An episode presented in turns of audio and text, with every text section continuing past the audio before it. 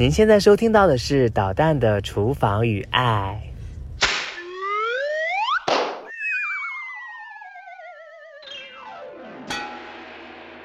欢迎收听本期的导弹的厨房与爱。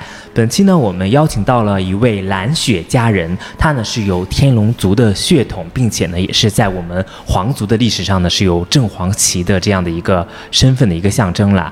这位嘉宾呢，就是之前出现在节目当中的大喜女士。大家好。本期节目呢，为什么邀请到大喜女士呢？是因为她本身在北京这个城市呢，已经混的是风生水起了，而且她作为这个正黄旗的格格嘛，也是在肯德基的市场部算是就是风驰电掣、大运摩托了。对，有这样的一个呃感觉。然后我本身呢是作为一个外地穷要饭的，来到了北京这个地方来混嘛，是跟他有非常多的一些生活的一些隔阂呀、差距啊。他虽然在心里就一直在说，哎，那个外地穷要饭的一直在骂我，但是我依然是就是作为一个舔狗的形象跟他保持非常好的关系。为什么？因为他是天龙族的正黄旗嘛。嗯，对我们从小的生活大概有非常多不同的一些地方吧。我就是让我感触最深的一点，你知道什么吗？啥？我们家乡最近开了三家咖啡厅，就是小蓝杯，嗯，刚刚开放在我的家乡。而且呢，你知道之前的时候，我每次去北京南站坐车回家的时候，我都要拿着保温杯给我姐买一杯星巴克的咖啡。啊，这是真的，那南站确实有很多星巴克。对呀，你们北京的星巴克真的太多了，都成了一个完全不知道喝的一个东西。还有一点就是，我姐就是最近她说啊，我们这边有个奶茶特别好喝。我想是什么呀？一点点。才刚刚入住是吧？对对对，刚刚入住不久，这生活的差距真的是太多太多了。而且你看，你们家的豪宅是在北京的，就是二三环那附近有这个将近一百多平的一个豪宅。我们真的外地人在这边享受不到很多美好的生活。我住的住了这八百年了，住的都是阴面儿。我就没有见过北京的太阳。我们家是南北通透哦。我跟你讲，南北通现在他们家房子啊，二十万一平，可高级了。为什么跟他关系好啊？天天骂我、打我、欺负我，我还跟他关系好，就是因为有空的时候去过他们家豪宅，可是见过一个大世面了。对，其实这也是我来北京的一个原因了，就是过穷日子。没有了，其实是，其实享受一些更好的一些生活的一些条件了。其实我现在开始三十岁左右的时候，我突然觉得我好像回不去家乡了。为什么呢？因为我妈妈一直说说说那个导弹，你赶紧回来吧！你说咱们家多好啊！这，然后我妈到北京来旅游的时候也说，你你北京什么呀也不好。为什么说不好呢？是因为我带她去吃那个寿司，嗯，她觉得什么都凉不拉几的，嗯，对。然后吃完了之后，她说你给我点碗面。然后点了一份一份乌冬面，然后后来我们去吃那个烤鸭嘛，一家非常出名的烤鸭店。嗯，然后去到之后呢，然后排队排好长的时间，那烤鸭一时半会儿上不上来，我们爸我妈真的快气死了，就说你们这什么地方啊？而且刚开始的时候我住的特别穷，嗯，开始我住了一个七点八平的一个房子。哦，对，那个房子我姐跟我妈来的时候，他们俩睡在我那个单人床上。而且我呢是把我所有的衣服铺地上，在地上睡，打地铺。对，打地铺，而且那地铺吧，还不是说专门有那种瑜伽垫儿乱七八糟。而我这个人本身就抠门嘛，嗯，我也不舍得买那些瑜伽垫儿乱七八糟，只能铺衣服，就自己把那些厚衣服铺地上。嗯，那个地方吧，真的，我现在我都记得很深刻。所以我妈就当时眼含热泪了，基本上快说啊，咱回去吧，咱这儿干什么呀？看不了你受苦。对啊，谁能看到自己的孩子受苦呢？你能看到你老公受苦吗？能，能。老公跟孩子还是不一样的，是，的确是老公跟孩子不一样的。所以说我其实你看我慢慢的就是当我赚了，就是从之前的一个月赚两千，现在赚四千开始嘛，就慢慢的开始住一些三千块钱的房子，留下一千块钱来吃饭嘛。嗯，肯德基市场部给的工资真不高，说实话。对你，但是为什么像我们的大喜还是能在这边过得很好呢？他是因为他本身家里就有钱，然后家里好几十套房子，他就一辈子他也不会怕这些东西啊，对吧？就这么说，咱怎么聊？就是这样，就是这样。我就想了解一下你们这个，呃，北京人的小时候的生活是什么样子的？你们有没有想过外地是什么样？我先想抛出一个我的吧。我高中的时候最大梦想，你知道什么吗？啥？去肯德基吃薯条。高中的时候吗？对。初高中的时候，反正去吃肯德基吃薯条就是我最大的梦想，也是我年纪比你大很多，这倒也是一个原因。嗯，对对对。对，但现在我们那儿也只有两家肯德基，每到过年过节的时候，肯德基人满为患。大家就是我，我们好像周围也是有一些乡乡镇乱七八糟的嘛，就开始到我们市里的肯德基来见见世面。肯德基它不是一种垃圾食品，而是过年过节才吃的一个高档的食品，好东西。对，好东西就是这样。我就我其实很疑惑，就是你们的小时候是怎么成长起来的？跟我们有一些不一样的地方吗？小时候其实家里边条件也不是很好啊。OK，当时还住四合院儿。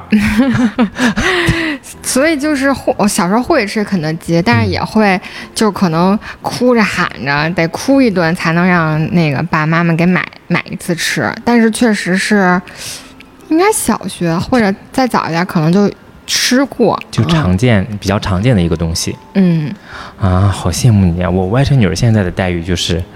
想吃冰激凌吃冰激凌，想吃薯条吃薯条。嗯，我觉得他现在就是赶上你们二十多年前的一个生活的一个水平了。那倒也没有，他现在已经可以喝小蓝杯了吗？不是啊，小蓝啊，我他从来不喝小蓝杯，因为年纪太小了。嗯，对，就是小朋友。我之前觉得其实小朋友跟我们那个时候代完全就是不一样了。但是我们那个时就是他的现在的这个时代跟北京的小朋友又是不一样的。我觉得眼界这个东西。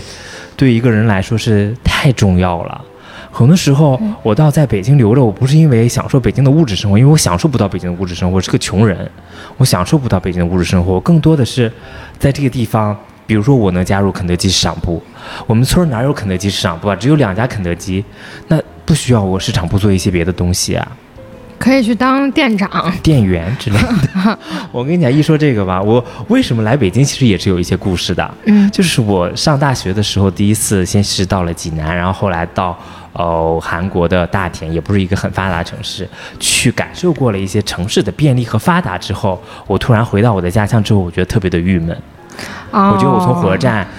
到我们家的那段路是一个开发区，旁边绿化的非常好，但是再往里走就是一片破败的时候，我其实特别难以接受这个落差。嗯，我觉得这这不是我的一个一个一个想要的那种故乡的感觉，而且加上我的性取向的部分，呃，我没有办法回家的，这也是我没有办法回家的一个很重要的一个原因。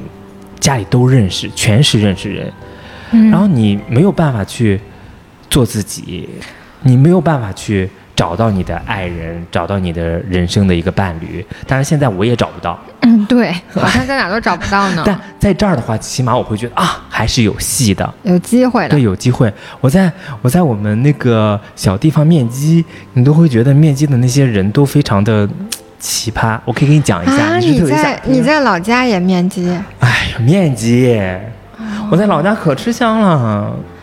你快讲讲有什么奇葩的故事？奇葩故事就是第一次，呃，遇到一个已婚的大哥，一直在跟我抱怨他老婆是个黄脸婆，一点都不想回家看那个黄脸婆，然后一直要请我吃饭，去这儿去那儿，然后在餐厅里抽烟。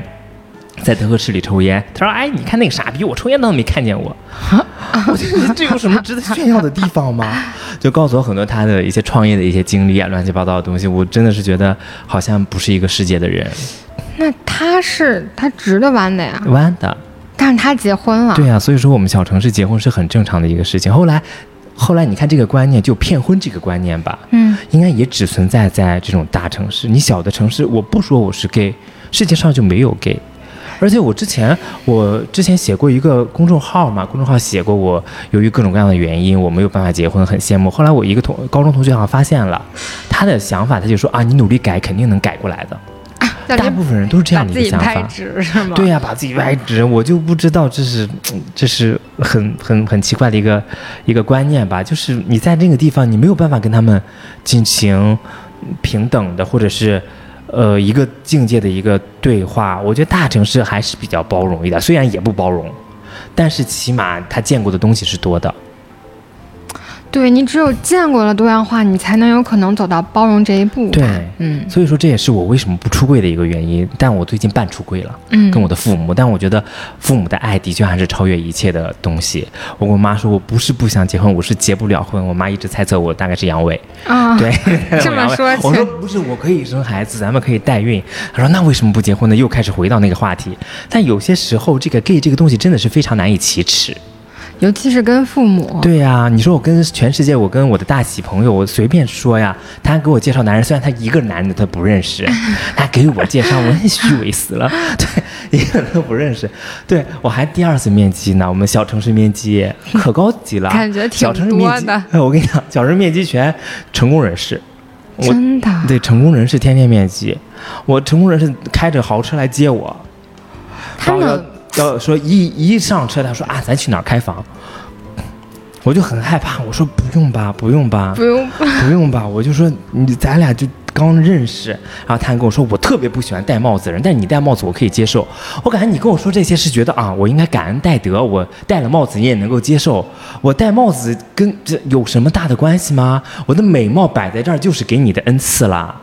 他可能要么就是想 PUA 你，要么就是想夸你，但是没夸好啊，不知道，反正就把我带到山上去，要把我强暴我。啊！对我当时觉得我会不会沉尸乡里，后来我也是坚决的反抗，把我送下来了。真的我也是个贞洁的烈男啊，不是他真的把你带到山里，然后想强行做些什么？对对对，真的很尴尬。那好恐怖啊！就是很吓人，他一直在要开房，要开房，我说不开了，不开了，他把我带到山上去了，要跟我发生一些乱七八糟的东西。就是导阳哥真的是经历了一些非常惊悚的事情，而且我之前还面过一个，就是一个很好大学的一个大学生，嗯，嗯我就觉得这些天之骄子啊，是不是有一些有一些异于常人的地方吗于常人的？地方，就瞧不起，一直是瞧不起别人。我不知道为什么，你你也是一个留学生，他凭啥瞧不起你？我不知道，反正他就说我们那个大学，我们之前那个大学就是鸡窝。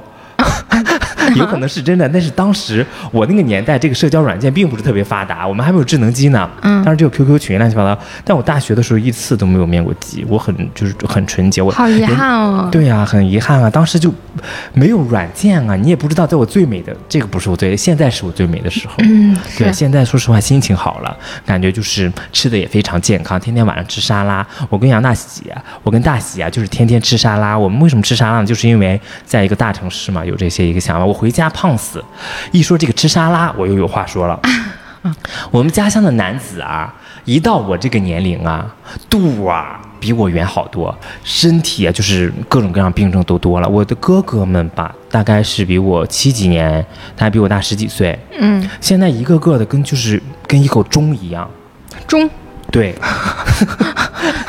真的就那个嗯膀大腰圆的，然后头大满脸肉，然后呃每天晚上吃猪头肉啊，这个乱七八糟，一吃饭全是油油盐盐的，就这样。你说我怎么能接受我这样？反而我如果吃沙拉，我爸我妈妈觉得啊你干什么什么毛病啊？就你这样，好像我不知道是年龄的问题还是别的原因了，还是我的家庭环境导致的这样的一个情况啊。反正我们感觉，好像他们都是这样的一种生活的作息和状态，而我反正成为一个异类。我之前特别瘦的时候是异类，现在的话，嗯，还是觉得我不是特别的胖。你确实，我确实不是，因为我头小，嗯，比例好，比例好，那真的没办法。我长得好看，那天生的，这有什么办法呢？没办法。对啊，对我们小时候的娱乐活动，你知道什么吗？啥？打沙包，你们也打应该。对呀、是一样的呀。但除了这个比较基础的活动，我们看电影的话也是，我们基本上都是学校组织去看电影，你们也是。对啊，那嗯没什么还有什么别的吗？还没有别的一些东西吗？春游乱七八糟，我没没春过游，为什么呢？不知道。就小地方大家不会春游吧？是你们学校还是大家都不春游啊？嗯、我们学校，我们嗯，学校不会没组织过什么春游的活动。然后别的娱乐活动的话，就是几个孩子在街上疯来疯去。那真的都差不多呀。对啊，但但你们好像有一些更有意思的，比如说所有北京儿童的噩梦，就是一个科技馆之类的。我为什么是噩梦？我觉得挺有意思啊，自然博物馆、啊科技馆，对啊，很好玩啊，挺好玩的呀。我觉得挺有意思，就是咱们的呃共同的好朋友 Glelo 就这样说过，他说啊，那是所有儿童的一个噩梦，对他比较容易被这个这个标签化的东西影响，胆儿小，对，胆儿小，一米八五，十六块腹肌，长得那么帅，还胆儿小，害怕自然博物馆。对，所以说呢，就是我们粉丝朋友们，如果就是有胆大的人，可以就是给我三千块钱，我就把他微信推给你，然后对说不遗余力去弄这些东西。其实我们讲完了这些零零碎碎的东西的话，也是跟小城市做一个对比，开始展望一下未来的生活。对，你会想过去别的城市吗？其实，其实这个也是我自己一个点，就是，嗯嗯，大家就总说，就是你如果你是生长在北京，然后你嗯。可能一套房就值多少多少钱，嗯。嗯，你你的生活多么多么好这种，嗯。但是就是他同样面临的一个问题，就是比如说有一天我觉得，啊、工作压力很大，或者说我想买一套自己的房子，嗯。你会发现是是办不到的。啊哎，对，就是就是，我是觉得，就是所有来北京就是打工的人，然后嗯他可能有一天觉得我真的很累，然后我撑不下去的时候，那会有父母跟你说你回来吧，嗯就是你可以回老家。但是那那本地的人，他真的觉得很辛苦很累的时候，可能他该去哪儿呢？他没有地方可以退。啊，我明白这个。对，就就就如果家庭条件好，那可能还好。那如果就是说我就是一个普通的一个打工人，嗯但是我在北京，然后我希望能够靠自己的努力去买一套属于自己的房子，比如说跟啊、呃老公两个人一起，嗯，那就是做不到呀。就是你你挣的工资和这个房价，它根本就天差万别呀。就是这个，对，但是但是但是工作我挣的可能是普通水平的工资，嗯然后住房对我来说，如果它是一套它是刚需的话，那嗯这个事情就很畸形。就我甚至感觉，就是自己的能力就解决不了自己这个生存最基础的住房这件事情。就想到这个的时候，其嗯实挺绝望的。啊，我明白你。我这样一想，你们好像比我还要绝望。对呀、就是如果是比如说啊，我们的条件就是嗯啊、假设就是大家房大家大家家里面都只有一套房，嗯然后呃，然后两个年轻人想要结婚了，嗯这个时候是不是要要出一套婚房？对呀、那那你比如说父母再给你点儿，然后那父母老一辈能有多少钱？对呀、如果他只是用一套房的家庭，他他能给你多少钱？然后你自己还想再去买，那就感觉会特别难。啊，对呀、而且这个房价这么贵，最近燕郊横就是房价跳水，啊，你知道哦你，知道什么情况吧？我具体不知道，但我告诉你啊我最喜欢看这种，我不是喜欢看这种事儿了。啊我我喜感觉我这个人很恶毒啊！燕郊本来一套房子是卖四百万的，啊，然后一般人就是首付一百万，然后贷三百万，嗯然后现在的话，它房价呃加起来是二百万，但是人家买的那些东西的话，呃就是签了合同的还要还三百万。好可怕。对啊，这种事情真都纷纷想跳楼。但你这么说，我又觉得可能是自己有点矫情。嗯就如果你要是真的能吃苦，可能你就觉得我在非常远的地方嗯，买房也行。但其实这事儿不现实，我怎么上班呢不？现实。对呀、你为什么要买到很远的地方啊？因为只能买得起啊，有可能是这样的情况。我真的建议潘家园儿，我还是很喜欢潘家园儿。嗯，说实话，我如果买房的话，我就想买潘家园儿。但是你看，我妈就跟我说没有钱给你买房子，就真的是也是也是我我有的时候觉得有钱真的是解决世界上大多数的一些难题。确。实啊，对呀、你看，像你就家里有好多房子，就当然嗯你也会站在贫困人口的、呃这个角度上去思考一些对，问题。因为也是过过苦日子的人对呀、嘛。突然拆迁一下子拆那么多，你知道吗？我其实特别希望我们老家那个地方拆迁。我们家其实有个挺大的院儿的，但是，那要看你们那边城市规划能不能。我们那城市规划特别烂，到现在没做过。一说这个事儿啊，我就想零八年的时候我来北京，我从天安门要去鸟巢，嗯，然后人家阿姨就跟我说啊，你们坐地铁更方便，你们坐地铁去吧。不敢，为什么？没坐过地铁害怕。嗯，对，是真的，我们就坐个什么公交车，乱七八糟，我们仨人过去了。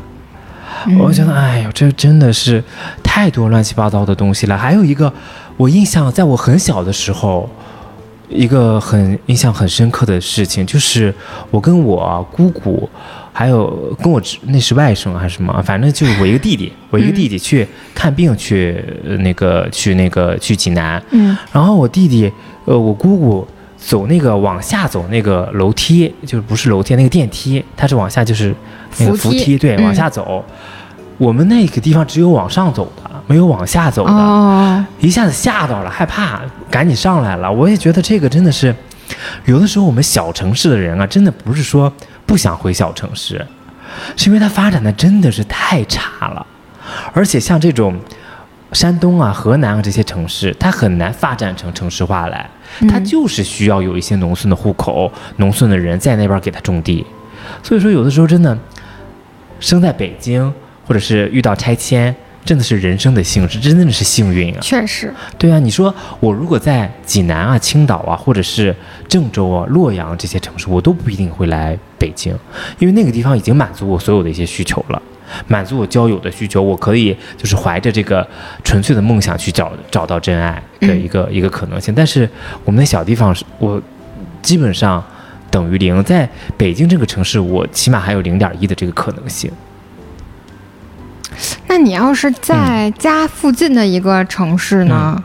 我想过在家城市的一个呃这样的一个可能性，但后也是因为我当时选择的一个问题吧，就一开始就来到了北京。嗯，对我当时来北京还是有一些梦想，想当一个就是到电视上的一个人，演员梦在电。视上哦，对，也不是演演员梦，员梦了，就是有一些传媒啊这方面的一些机会，嗯，然后可以施展自己能说会道的这个才华。我觉得自己声音很好听。我曾，经啊，可是在北京面试过话剧团，嗯，孟京辉话剧团，正义将会得到伸张，善良将得到褒奖，阳光在灿烂，美丽在生长。鼓掌。鼓掌！而且我还去面试过八一电影制片厂的配配音演员，但是哎，感觉还都挺好的。但我是觉得，你知道吗？我是觉得这些东西我虽然都没有成功，但我觉得很好玩，很有意思。至少体验过，对，而且我去看那些话剧啊，或者是看那些脱口秀，我见过刘胜英，见过很多、呃名人，见过去家人参加盛典的时候，见过很多明星，我都觉得这是在小城市。我不可能参与的东西，而且我来到这个地方，我告诉他们的话，我们会成为家乡的一个荣耀，当然不是荣耀了，我就爱慕虚荣嘛。我爸、我妈还有我啊，都爱慕虚荣。我爸跟我说啊，人家那个导弹啊，现在是在肯德基市场部，然后做媒体的一些方面的工作，我们那边的人就啊，好厉害，好厉害，就觉得这也是我现在还留在北京的一个原因，是因为我真的放不下这份虚荣心。感觉也很正常。对，这是嗯人啊，总得有一些支撑你的东西去活下去。比如说，我爸我妈一直觉得我能力一般，从来没想到我会到这种世界五百强的企业。嗯，但是我不是也到了世界五百强的企业？这其实也没有我，我虽然就是只是一个在市场部只是一个花瓶，但是我也是慢慢在进步，尽量的把自己当成一个就是内涵丰富的一个花瓶去培养。嗯，这也是我非常喜欢大城市的一个非常重要的一个一个一个一个点吧。我也留在大城市，而且虽然我一直在说我要回家，你也知道我们家豪宅也有，嗯，知道，就是学区房，就是家里很有钱。嗯，对，但是要是再说起来的话，我真的还有点儿不是特别希望能够回家。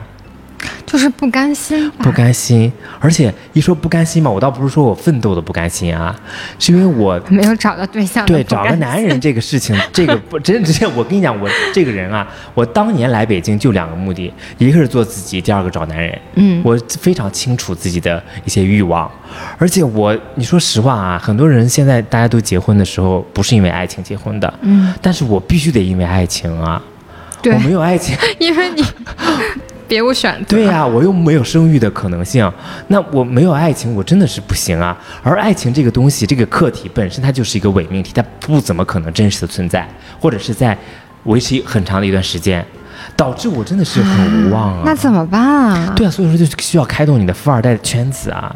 其实也不见得，嗯，就算是同性之间，也不见得一定是需要爱情才要在一起吧？啊，对呀啊可能一开始是要有，但慢慢你可能觉得我跟这个人在一起很合适，对呀、我所以就没找到会一过合适的直。搭帮着我过日子嘛。你也知道，我加入很多乱七八糟的群，嗯，就有的时候我就对他们的谈话内容是天天是觉得，为什么总是把一些下三滥的东西摆在台面上去说呢？这也是我跟世界格格不入的一个一个原因吧。你说我在我在北京我都找不到跟我志同道合的人，我在家肯定更找不到。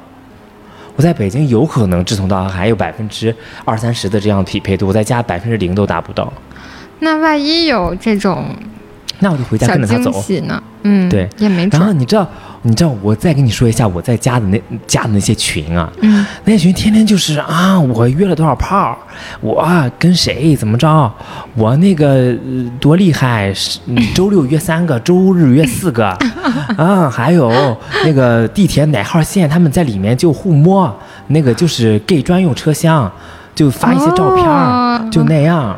你知道哪条线吗？我有空告诉你，我呃真真不知道啊。是六号线的二十号车厢。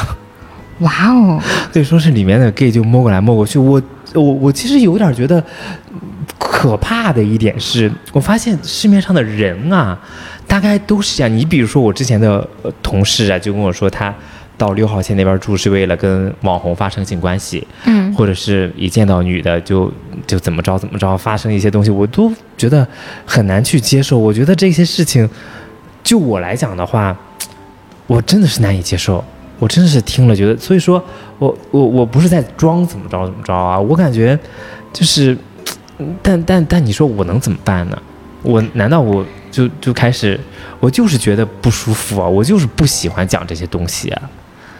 我觉得你可能是就是会比较偏保守的那一类型。我不保守，啊我就我，但是我觉得你说，你说你说我喜欢的人的话，我也喜欢跟他开黄腔，去挑逗一下他，哦我也可以做到这些东西。但你说大庭广众之下，为什么非得要这个样子呢？这也是我应该考虑的一个问题。你比如说，你看我们现在肯德基市场部所有的人都来到这个地方跟我一起录相关的节目，我觉得非常的开心。然后呢，呃，我们刚才讲到了一些非常黄赌毒的内容，有可能会影响到各位，但是其实，嗯，正是因为他们的宽容、他们的爱、他们的无私，让我能够在北京这样的一个城市有，呃，好好生活的一个。一个可能性，其实我非常感谢他们。然后呢，希望跟我一样近况的人呢，也有机会来到北京这样的大城市，能够找到自己一生的爱人，能够生根发芽，能够慢慢的在这儿能够生活下去。这也是我本期想传达的一个主题。虽然我们小城市的人跟北京、呃上海这样生活的大城市的人有非常多的一些代际的一些沟。呃，就不是代际了，是已经代沟啊，或者是一些呃壁垒啊，或者是一些生活的各种各样的不同。但是我还是建议大家有机会能来到这样的大城市，感受不一样的生活吧。嗯对我们本期节目就到这里了。本期节目呢是由我们的大喜来全程赞助，他给我了一百万让我做这个电台。如果剪得不好的话，就是因为我贪污了这些钱了。非常感谢我的有钱的朋友们给我的这些提供种种的资助，谢谢他们，谢谢收听本期节目，再见。拜拜。